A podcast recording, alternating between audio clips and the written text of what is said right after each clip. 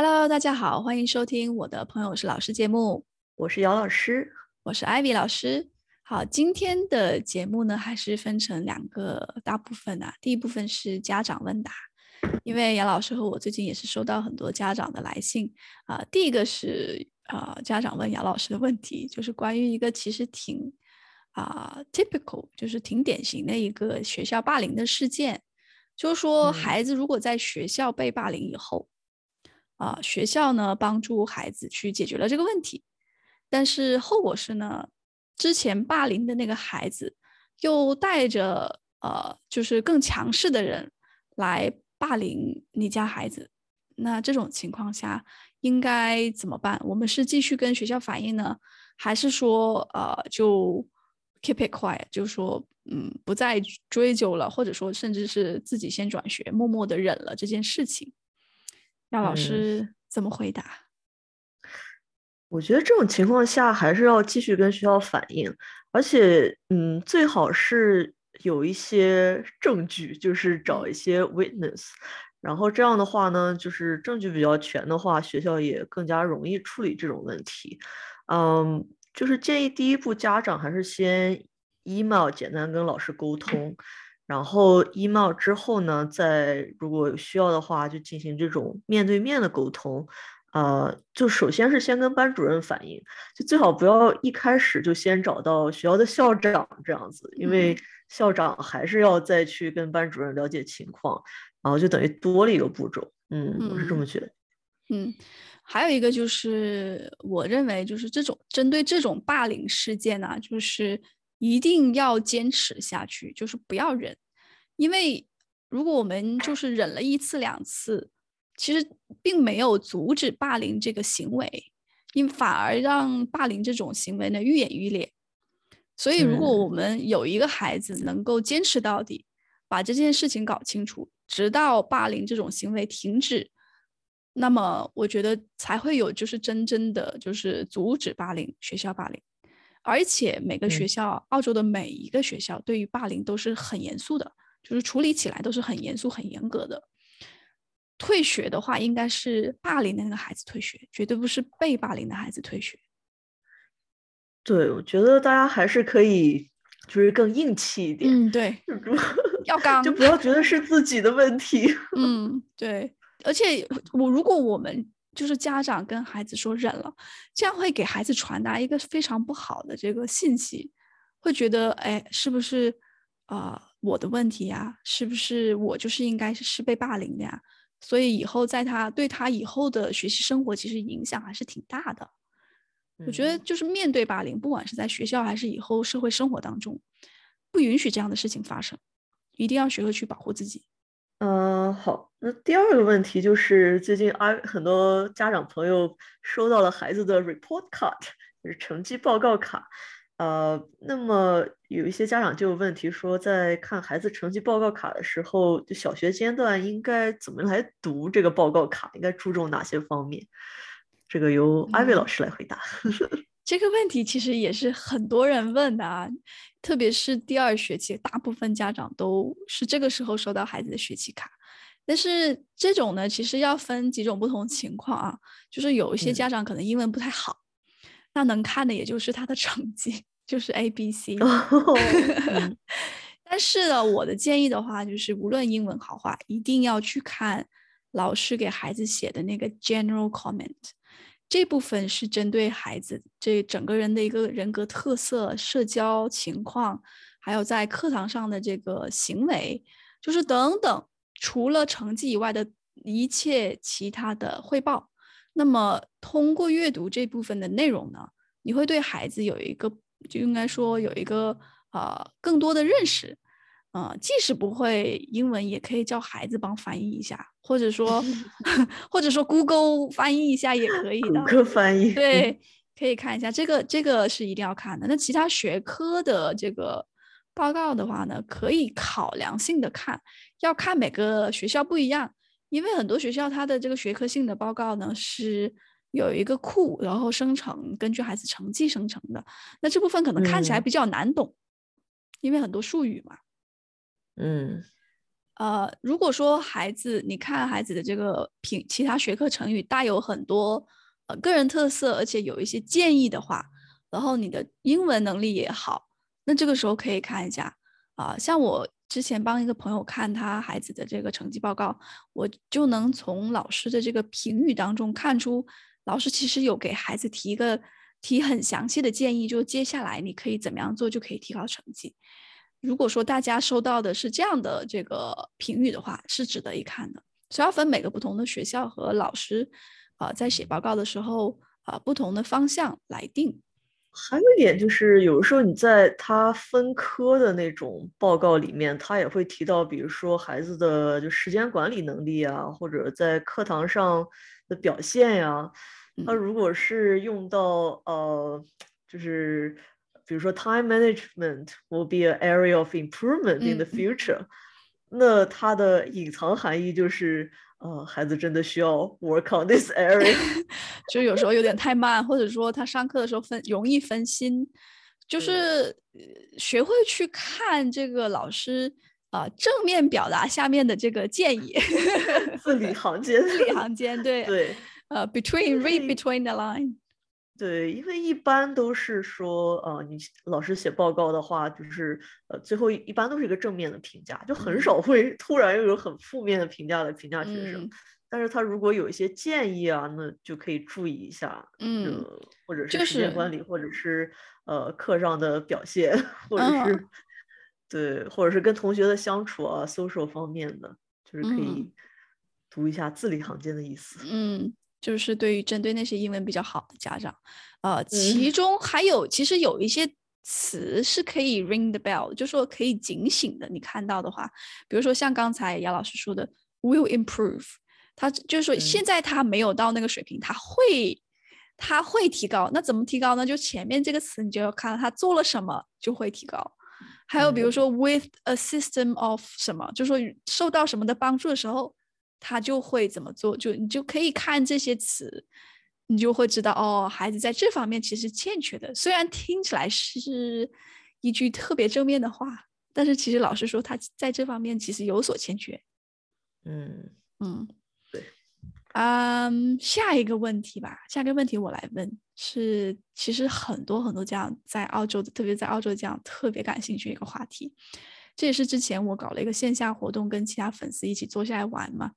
然后很多家长问的一个问题，嗯、他说在澳洲是不是每个孩子都要学会一两种乐器？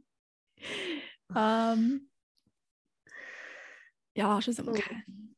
我们先说说我们身边的朋友吧，因为我们俩身边其实有很多在澳洲长大的朋友，现在是成年人，他们都会乐器吗？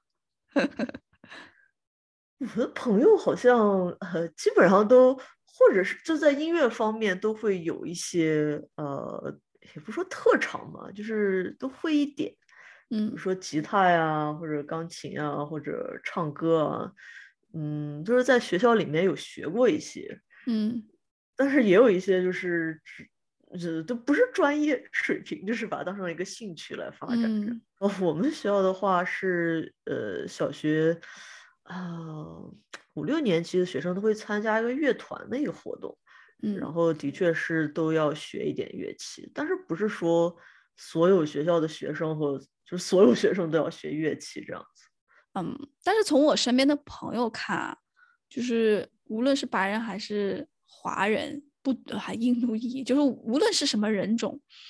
啊、呃，没有说每个人都会乐器。也没有说会乐器的人要比不会乐器的人混得更好，完全没有这种就是关联性，嗯、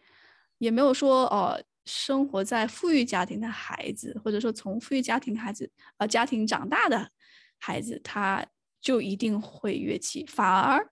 我们遇到那种就是家里特有钱的那些人，他一定特别爱运动。嗯，就是运动绝对是生命，就是我发我们身边的朋友是这样。但是针对乐器呢，其实这个话题我们俩其实都不太擅长，所以只能从身边的例子来找一些关联跟大家分享一下。而且嗯我呢是不怎么会弹琴，但是姚老师会，请姚老师来分享一下，呃，在学习弹钢琴这个经历。嗯，我也是小时候幼儿园的时候开始学琴，然后学到就学到小学毕业吧，有差不多八年的时间。然后一开始也是就是有家长的，嗯，有家长的推动，但是也也算是我自己选择了这个乐器，所以就没有太多的抗拒。虽然说他这个经历不是永远都是有趣的，但是呃，就是到现在来说也是就是一个爱好吧。就是我觉得这样反而让我在长大以后还有一些就是练琴的动力，嗯，而不是说就是因为我也见过一些朋友，就是小时候一直是家长逼着练琴，然后就逼太狠了，以后最后真的就是在长大以后再也不碰了碰钢琴了，嗯，对，就是考级考到最高级以后，就好像被家长完成了一个任务，嗯，然后就哇。你们开心了吧？然后就再不碰了。那对于现在你的生活来说，因为你的职业跟弹琴其实没有任何关系。那么钢琴在你的生活当中扮演了一个什么样的角色？我觉得它就是一个兴趣爱好嘛，就是当你想要抒发情感的时候，你就可以呃一个人坐下来，然后弹一首曲子，就这种感觉也是挺好的。嗯，不一定要往专业方面发展，嗯，就是我觉得它就是一个兴趣爱好，嗯嗯，然后这个兴趣爱好，如果如果大家就是，其实很多家长问到遇到的问题是，孩子他在学习过程当中，他好不容易开始了，坚持了坚持了一两年，但是中途他想放弃了，这个时候该怎么办？我觉得。嗯，因为学习的确它不是一个永远有趣的过程，所以这就是一个怎么样找到平衡点的问题，所以很难给家长更具体的这种建议。嗯，对，就是也是要有家长 push 的一方面，但是最终还是要看你你这个孩子能承受多少。因为我现在自己有在 YouTube 上学弹钢琴，也是我自己完全就是开始重新去 pick up。对于我来讲，现在去弹就是完全是一种，呃，情绪的抒发。嗯，特别是我怀孕那段时间，嗯，不能做太多运动。以前就是我没怀孕的时候，就是我可以利用运动、跳舞，就是其他这种方式来疏解我的情绪，这样能达到给我情绪达到一个平衡，这样我很开心。我觉得每个人都是这样的，他要有一个抒发口。有的人的抒发口是运动，有的人是乐乐器啊、呃、音乐等等，就是这种艺术性的这种呃培养，其实是给孩子情绪呃带来一种升华也好，抒发抒发也好，让我们的这种平呃情绪达到一个平衡啊、呃，那我们的人呢就不会那么抑郁，或者说不会那么想不通。呃，但是我怀孕我就是很想不通，因为我不能运动了。我之前就是利用运动来抒发情感的，嗯、所以我只能通过学习学习弹琴来，呃，我没有古筝嘛，这里没有买不到古筝，我但是我有琴，所以我就通过就是 follow YouTube 来学习弹，然后给我的感觉，虽然我弹的不好，但是我弹的时候我就让我让我感觉心情舒畅，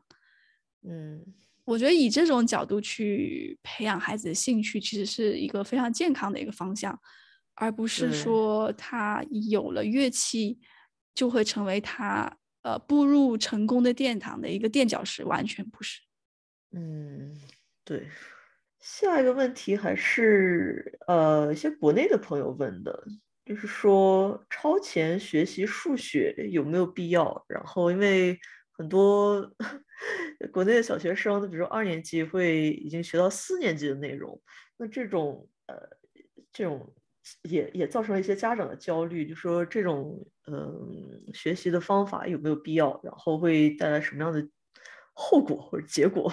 嗯，其实这个问题其实带了很多层含义。我觉得我在听这个问题的时候，嗯、第一个的话是呃，在国内这个体制内，可能超前学习已经不是一个选择，可能是一个必然，因为。嗯呃，我不知道学习国内的一个情况啊，就是很多家长跟我反映的话是，老师在学校教教的就很难，你要不超前学习的话，可能在课上也跟不上，这是一个、哦、嗯。但是在海外，另一层含义就是在海外，有很多家长他是就跟我们一样是宿呃，就是小学教育是在国内进行的，然后我们跟国内的家人有保持就比较亲密的关系，我们就知道国内是一个什么情况，我们就很担心我们在海外的孩子跟国内的孩子比起来是不是差太多，所以在这种焦虑下也开始去超前学习。那么如果是在海外进行超前学习的话，会有什么后果？姚老师你怎么看？我觉得第一个就是，嗯，孩子如果已经学了一些内容，他在课上就很容易坐不住，然后 他就会，呃，就开始捣乱，然后，嗯，他也不一定能真的静下心来听这个这一个理论，它背后到底是怎么样证明的？他可能就已经记住了一些东西，嗯，但是他不一定会，呃，怎么样去运用它，所以我觉得这是一个很大的弊端。嗯。就是在海外还是不一样，因为不管你超超多超前学习，你上课还得 根据大纲来，对吧？因为你一个人超前学习了，不并不代表整个班是超前学习的。嗯，所以老师不会超前教孩子。嗯，这是一个。我有听说，在一些就是呃比较鸡娃的学校，嗯、就如果。大家普遍已经在外面补习学了一个东西，然后老师真的会有 跳过一个内容的这种情况。嗯、我们学校就是这种学校，我们 不会跳过内容。非常普遍。嗯，不是非常普遍，但是不会跳过内容，因为啊、呃，就单针对数学这个学科来讲，它大纲的设计，它是一种螺旋上升式的。比如说啊、呃，学习嗯、呃、周长和面积吧。就以这个为概念，嗯、他第一次学习是四年级，啊、呃，但是五年级还得学一遍，六年级还学一遍，七年级还学一遍，啊、呃，并不是说重复学同一个内容，而是说每一次学的时候，他会加入一些啊、呃、难点、新的知识点，嗯、呃，这样的话呢，他每一次学习的时候呢，那些基础不牢的，他又可以重新打一遍基础，啊、呃，那些基础牢的话呢，他在四年级的时候，他可以接触到，呃。比较高年级的那些知识点，这个是大纲设计本来就是这样的，就是说你可以呃针对同一个知识点教不同的难度，这就是大纲的一个好处。但是的话，如果你的孩子在的学校是那种比较普通的，不像我们学校那么卷的话，老师还是还是就是会按照四年级的大纲，就是按四年级大纲来教，不会延伸的太太多。对，我觉得这跟老师他有没有这个呃分层教学的能力也有关系。嗯、对，这个分层能力其实还跟孩子的行为有很大关系。孩子好不好管？那比如说有两个老鼠屎在学在班里跑来跑去，你管他可能都已经很耗费精力了，然后没有分层的能力，对，就是 挺难的。对。这是一个多层的问题，嗯、对多层的问题，但但是我觉得这些我们今天的这个家长问答都很 serious，都让我 觉得很、嗯、很严肃。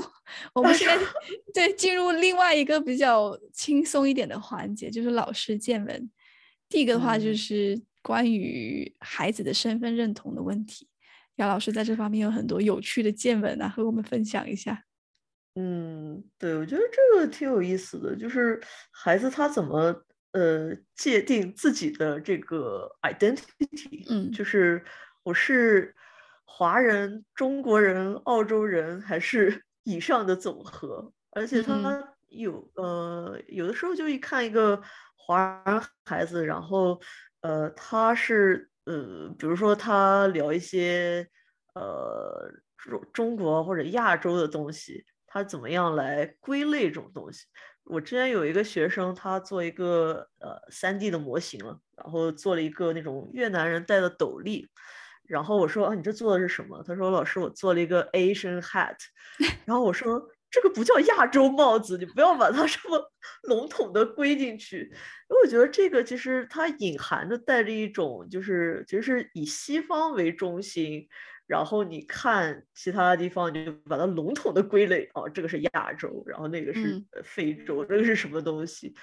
那我觉得，其实你如果是作为一个亚裔的话，你应该更加的，呃，怎么说呢？老师啊，家长也可以让他更加了解一下自己文化背景的一些东西。嗯，其实可能也是很多华人啊、呃、家长比较想坚持，但是又发现比较难坚持的一点，就像，因为其实文化它的，我觉得它的底层是语言啦。对于我，就是在我的认识里面，就是孩子他首先，如果他认同他是一个中国人，或者说不能完全说他是一个中文，他应该说是在澳洲长大的华人，他应该有这个样这样的一个认识。但是他有这样的认识，首先他啊、呃、需要就是跟这个语言起码能听懂，然后再就是比如说。呃，还有文化上的渲染，比如说节日啊、饮食啊，这些都是文化的一部分。这些其实是隐性的，就是他在我们这样的家庭长大，他一定是喜欢中餐，他 他也知道会去过春节啊、呃，这个端午节，就是我们在过这些节日的时候，有跟他讲这些故事，他听得懂，那么他就知道哦，呃，原来我来自这样的一个文化。然后在他的日常生活跟朋友，呃，交友啊，还有在学校的学校教育，又会给他另外一种文化。其实对于一个孩，就是这么小的孩子来讲，其实他会有一些，会有一些冲突的，就是他到底是谁？因为这两种不同的，不说两种嘛，有时候是三四种不同的文化，就是我到底是谁？我到底是在一个什么样的环境下生长？嗯。他对这个世界的认同跟我们是完全不一样的，是我们也无法理解的。嗯、我觉得，对，我觉得语言真的是一个很大的问题。嗯，不过这个也也不只是华裔，就任何一个你英语是第二语言的一个孩子，我之前在班里面有一次，我就让学生说啊，你们如果会说另一种语言的话。你们就把 technology 这个词，就是我们上技术课嘛，嗯，你们把这个技术课这个词用你们的语言写下来，然后我们可以把它贴在墙上，就是我们可以用不同的语言来说技术这个词。然后很多学生就说啊，老师，我才发现，就是我们会说我们的母语，但是我们其实不会写，嗯、就是就是挺挺难的。对，这种读写能力其实很就。不论你是什么文化背景，都都会有一些，嗯，难难的地方。需要，嗯，像我认识的一些家长，有就是比较坚持的一些家长，是每天回家都要需都要孩子写中文作业，要看中国的动画片，哦、然后读中文的书籍，然后写中文的字，就是每一天都是这样练。然后现在他孩子四年级，他能读懂一整本《西游记》。嗯嗯，那看来真的是要专门花时间培养才行。就如果你真的想要去做这件事情的话，也是可以做得成，只是说要牺牲其他的成本。哦、呃，第二个是，哦，阿伟老师，你说吧，你最近看的那个一个新闻。哦、对，最近看的就是在新闻上出现的，它也是一个就是。嗯，应该说是文献吧，我这人也不是，它是一个研究性的文献，就也是 Deakin University，呃，他他的研究呢，就是说女孩，他因为他只针对女孩，并没有说男孩不是这样，只是他的文章发表的话，他只针对女孩。那女孩如果说她幼儿园上的是那种森林幼儿园的话，她在小学阶段，她的这个 STEM 就是呃科学、数学还有就是技术。呃，这方面的能呃工程这方面的能力，呃，就会比那些没上过这类幼儿园的孩子要好。为什么呢？他的论据是说，呃，还在呃这种森林幼儿园长大的孩子呢，他学他没有玩具，他不会像就是那种传统幼儿园就有很多各种各样的玩具啊，然后那些玩具一般来讲会有固定的玩法。或者说老师会有一个固定的这个教学设计，要求他去以某一种方式来玩。但是在森林幼儿园当中呢，就是孩子要创造自己的玩具，要创造自己的玩法。那这就跟 STEM 是完全相符的一个概念。呃，所以他就得出这样的结论。啊、呃，首先我们不去谈这个。结论是否一定成立啊？因为我没有没有完全去读他这个文献，但是，呃，让我反思的话，就是现在很多孩子在呃幼儿至少儿阶段，在玩具选择上可能会对他以后就是学习能力的一些影响。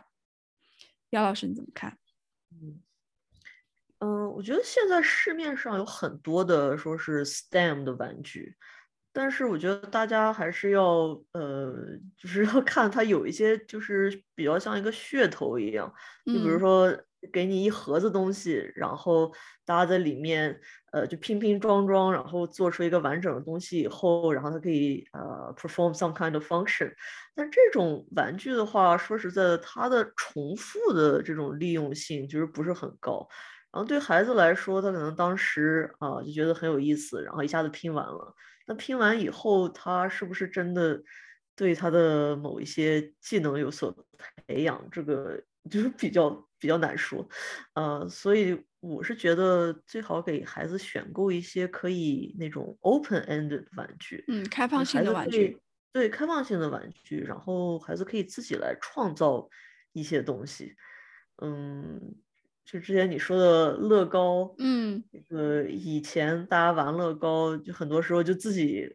呃，就拼拼装装，把一些零散的乐高，就是按自己的这种想象装起来。但是现在很多就是你给你一步一步的让你从，呃，那些乐高，然后把它变成一个完整的东西。嗯，就是这个的话，艾薇你来讲吧。就嗯，对，我是觉得就是。我遇到的一些初中生，就是接近接近初中生，七七八年级的孩子，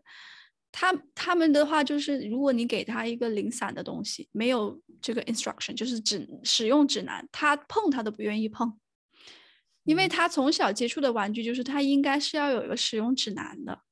呃，特别是乐高，乐高对于他们来说就是一个东西，他按照这个使用手册拼完了是可以放到橱窗里去保存的东西。而不是像呃以前我们玩乐高，就是没有，就是乐高都是东拼西凑的，可能是有一些是从这个家来的，有一些从那个家来的，然后完全拼起来是按照我们自己的想象来拼，拼完了还可以拆，然后又可以再去完善啊，这样的一个玩具，就是相对来说，就像刚才叶老师说的，一个是闭合型的，一个是开放型的，就是说你是不是拼完了就完了，嗯、还是说拼完了你可以有改进？啊、呃，你可有空间，你有想象的空间。其实这里边还有就是另外一个我觉得比较 concerning 的嗯一个问题，就是接下来的这一批孩子可能会存在的一些问题。因为大部分孩子其实现在开始接触 iPad，啊、嗯，你我们也慢慢进入了一个所谓的图片时代，或者说视频时代。嗯、那么图片视频它存在了一个什么问题呢？就是嗯。大家不需要去想象这个画面是什么样，别人呈现给你了。嗯，我并没有说这些技能不重要，这些啊、呃、这种啊、呃、图片啊视频啊不好，但是它剥夺了孩子的一种能力，这种能力就是从抽象到具象的一个能力。比如说以前我们读一本书，读完了以后，如果说我们想要看到这个画面，其实我们是需要先在脑海里去想象它的。然后想象完了以后，我们才通过自己的，呃，这种表现能力把它写出来啊，或者说把它画出来，把它拍出来。那么这个过程就是从抽象到具象的一个过程。但是现在的孩子他就缺乏了这样的一个训练，就像拼乐高一样，嗯，你有指南的拼，你就是呃按着指南来拼而已，你并不需要他想想去想象他完成了以后应该是什么样子。但是如果你没有指南的话，你是需要去想象好它完成以后是什么样，然后他的每一步应该怎么去做，这又是不同的一个过程。所以说，嗯，嗯，接下来的这一代孩子，他们面临很大这样的一个问题，就是我们如何去给他补充这样的训练。嗯，我觉得另一方面就是，呃，他们现在就是从自自学能力 变得很强，嗯、就是。特别是有的时候看一些学生，他们可能就照着一个呃视频，然后他自己已经在在那里画画呀，然后或者是自己就开始学习怎么样呃编辑呃短视频啊，就是他们这种学习能力就是也是非常强的。嗯，所以我觉得当一种能力下降的时候，可能另一种能力又提升了。嗯，对。所以很难说，就只是我觉得当大家擅长的东西不一样。嗯，但是我我我认为啊，就是说，呃，现在呢资源越来越多了，然后孩子他是他呃，就是能够按照指南来完成任务的能力也越来越强，因为他从从小受这样的训练，所以他就像杨老师说，他可能就是能够通过网络进行自学，然后学会一个技能，这样的一个呃过程越来越简单，也越来越快，嗯、但是可能说。再创造，就是你学会了，然后你再创造的这个能力，就需要你从抽象到具象的一个升华。嗯嗯，我觉得值得大家去思考。设计思维的培养，对 对，需要姚老师这样的人才。那今天的话题就聊到这里，还有什么其他问题都可以在小红书当中 at 姚老师和我，我们都会在以后的节目当中回答大家的问题。好，我们今天节目就到这里，我们下次再见，拜拜，拜拜。